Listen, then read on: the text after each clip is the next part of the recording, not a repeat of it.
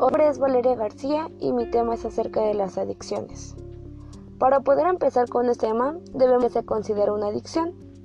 Una adicción se considera a una enfermedad crónica y recurrente del cerebro, a través del uso de una sustancia u otras conductas. Esto puede causar una incapacidad de controlar la conducta de cada persona.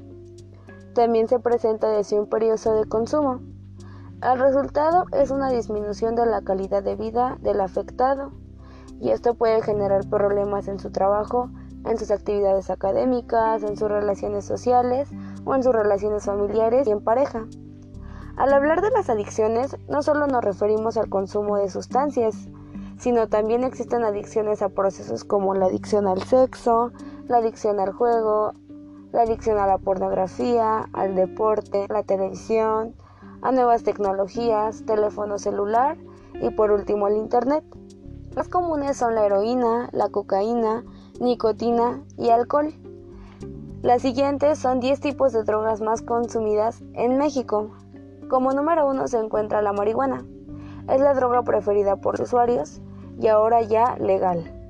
Número 2. La cocaína. La cocaína es un estimulante del sistema nervioso y genera una fuerte adicción.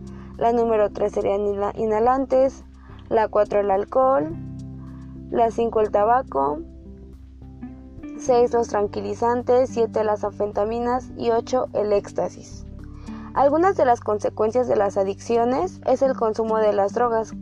Causan mayor riesgo a sufrir enfermedades respiratorias como la neumonía, los efectos secundarios de algunas incluyen dolores en el pecho y los pulmones respiratoria. Además, el consumo de drogas como el o la cocaína pueden causar serios problemas de salud pulmonar. Un aspecto muy, muy importante es cómo y por qué se producen las adicciones. Bueno, primero es necesario aclarar que los estudios muestran que no todos los consumidores se vuelven adictos, que no todo el que inicia un hábito acabará descontrolándose. Esta siempre ha sido una gran duda, ¿Por qué algunas personas pueden consumir drogas sin convertirse en adictos y otras no?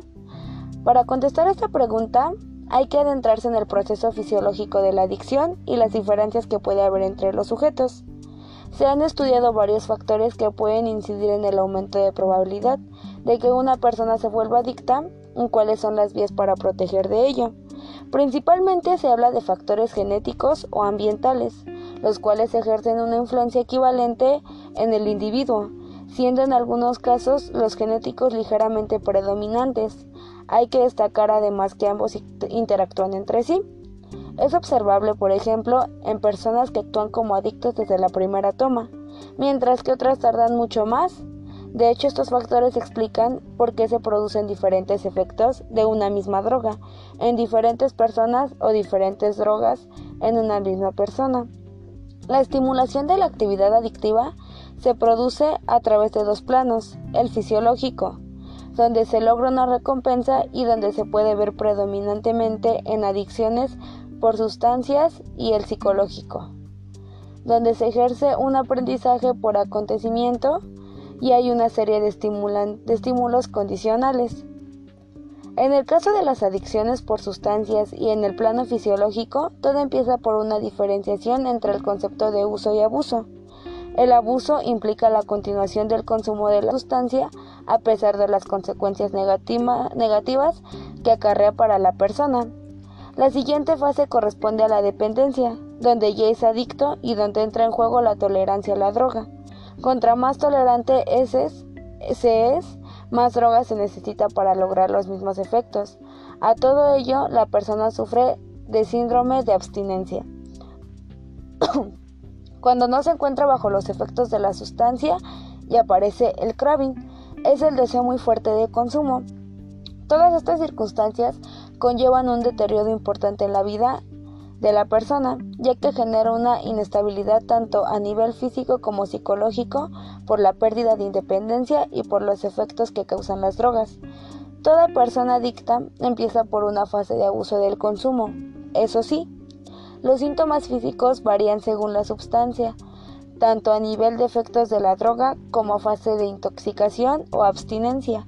Por ejemplo, los síndromes de abstinencia más graves son la heroína y el alcohol, como se había mencionado anteriormente. pudiéndose ser este último potencialmente mortal porque se previene y se trata adecuadamente. De mi parte, gracias.